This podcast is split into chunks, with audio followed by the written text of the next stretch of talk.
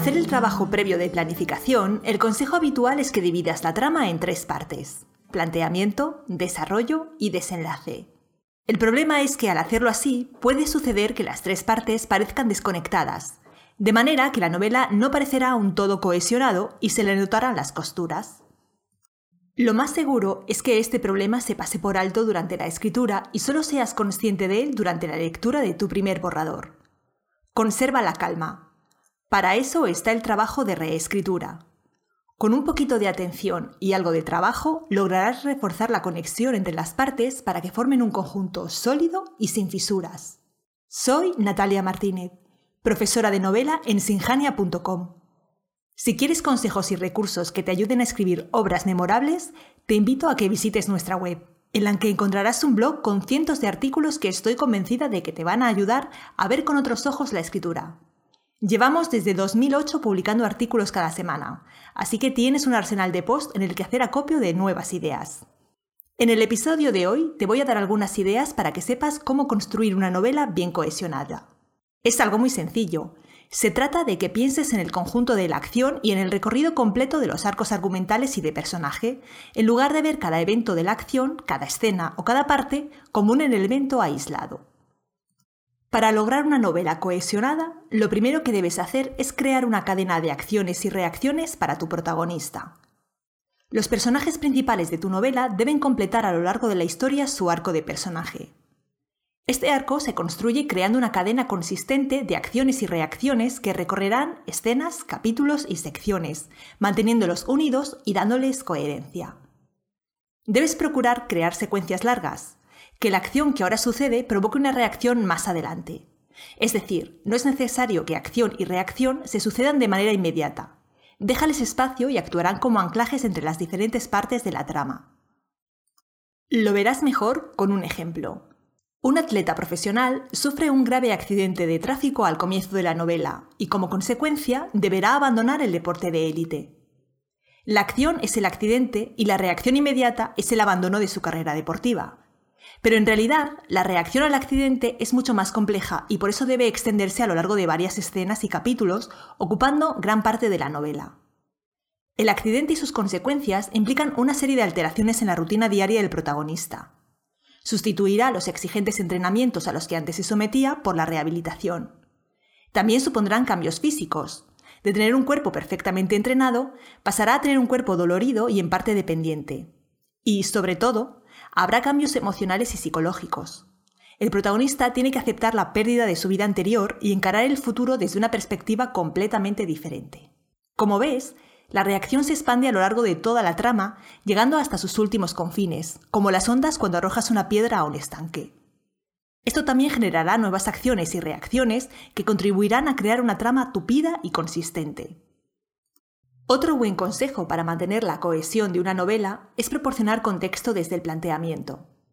La primera parte de la historia, el planteamiento, debe proporcionar al lector los datos para comprender tanto cuál es la situación habitual del protagonista, es decir, su punto de partida, como cuál es el contexto en el que se va a desenvolver la historia. Es frecuente que cuando no se ha prestado la atención precisa para que el planteamiento proporcione el suficiente contexto, la primera parte de la novela parezca desconectada del desarrollo y del conjunto general de la trama. Tal vez creas que entrar en harina de inmediato es una buena idea, porque así vas a captar la atención del lector desde el primer momento. Por el contrario, estarás cometiendo un error al no proporcionarle la información suficiente para que comprenda de manera adecuada quién es el personaje y cuáles sus circunstancias. Y si el lector no sabe quién es el personaje, su historia no le importará. Por ejemplo, en el caso de nuestro deportista de élite, durante el planteamiento debe quedar claro a qué se dedica y que su vida está dedicada por completo al deporte desde la niñez. Pero también conviene dejar claro que es una persona que no se rinde fácilmente y que tiene un alto nivel de autoexigencia, que es lo que le ha permitido perseverar hasta llegar a la cumbre. Lo apropiado será escribir una serie de escenas a lo largo de los primeros capítulos que muestren cómo era la vida del protagonista antes del accidente. Incluso que se remonten a su infancia y a sus primeros contactos con el deporte que practica para mostrar su temprana determinación de entrenar duramente para destacar y convertirse en un atleta de alto nivel. Así que, cuando describas el planteamiento de tu novela, deberías tener presentes dos cosas. La primera, quién es el personaje. Es preciso que tengas una idea clara de cómo es tu personaje y de cómo se va a ver afectado por los principales acontecimientos que suceden en la novela. Sobre todo, debes centrarte en sus motivaciones, deseos y miedos. ¿Qué es lo que más anhela y por qué? ¿Y qué es lo que más teme?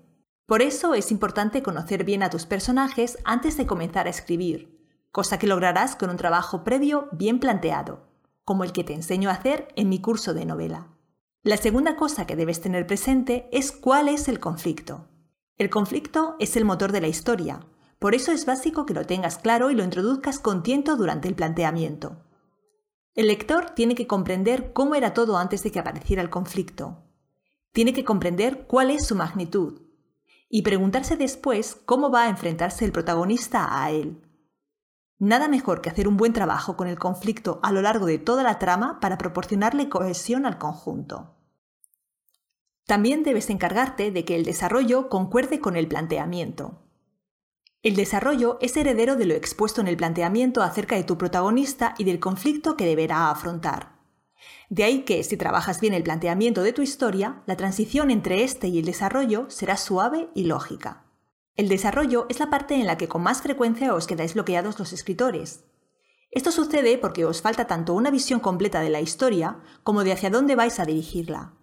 No basta con tener una idea superficial de lo que quieres contar. Antes de escribir la primera línea, tienes que tenerlo todo atado y decidido. Entonces no habrá peligro de que te quedes atascado en el desarrollo. Para que el desarrollo encaje a la perfección con el planteamiento, debes centrarte en ampliar la situación que éste presentó, haciendo progresar y evolucionar la situación en consonancia con quién es tu personaje. En el ejemplo del atleta de élite, sabemos que el deporte ha sido su vida desde su más tierna infancia. Perder esa parte de su existencia supone un duro varapalo que debe quedar patente en la historia. Pero también sabemos que es una persona acostumbrada a no rendirse y a trabajar por superar sus límites una y otra vez. De modo que, aunque le cueste, irá plantando cara a su nueva situación.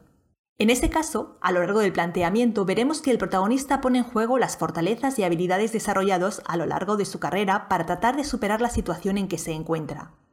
Si bien, como es humano, pasará por momentos de desánimo, sufrirá dolor físico. Es decir, se opondrá a las fuerzas que el conflicto esgrime en su contra, ganando unas veces y perdiendo otras. Otra forma de entretejer las diversas partes de la historia es reforzar su conexión a través de tramas secundarias. Como es natural, estas tramas secundarias deben estar relacionadas con la trama principal y haber sido ideadas para ampliarla y darle relieve. Busca temas que estén enlazados con la idea principal que plantea el argumento. Piensa también diferentes obstáculos en forma de los cuales el conflicto pueda manifestarse. Y usa ambos, temas y obstáculos, para construir tramas secundarias que se entrelacen con la principal.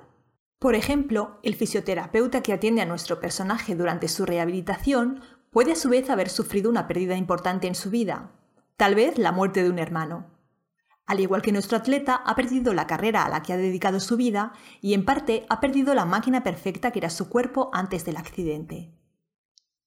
Ambos, atleta y fisioterapeuta, afrontan situaciones paralelas, pero lo harán de manera diferente.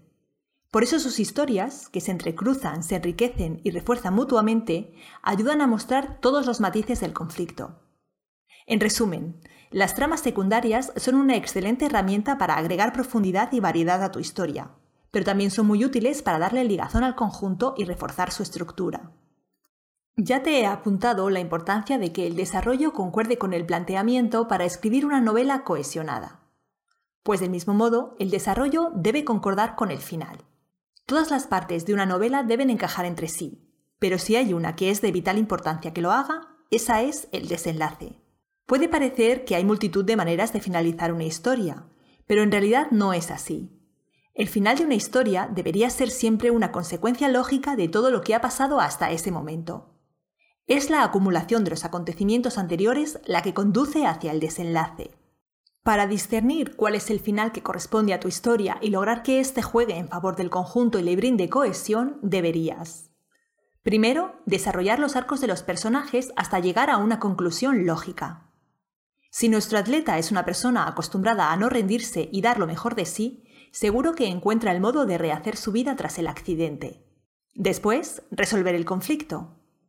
El conflicto es lo que pone en jaque al personaje y le impulsa a actuar a lo largo de toda la novela. Para el final de la historia, el conflicto tiene que haber sido superado o aceptado. Por último, debes sembrar indicios.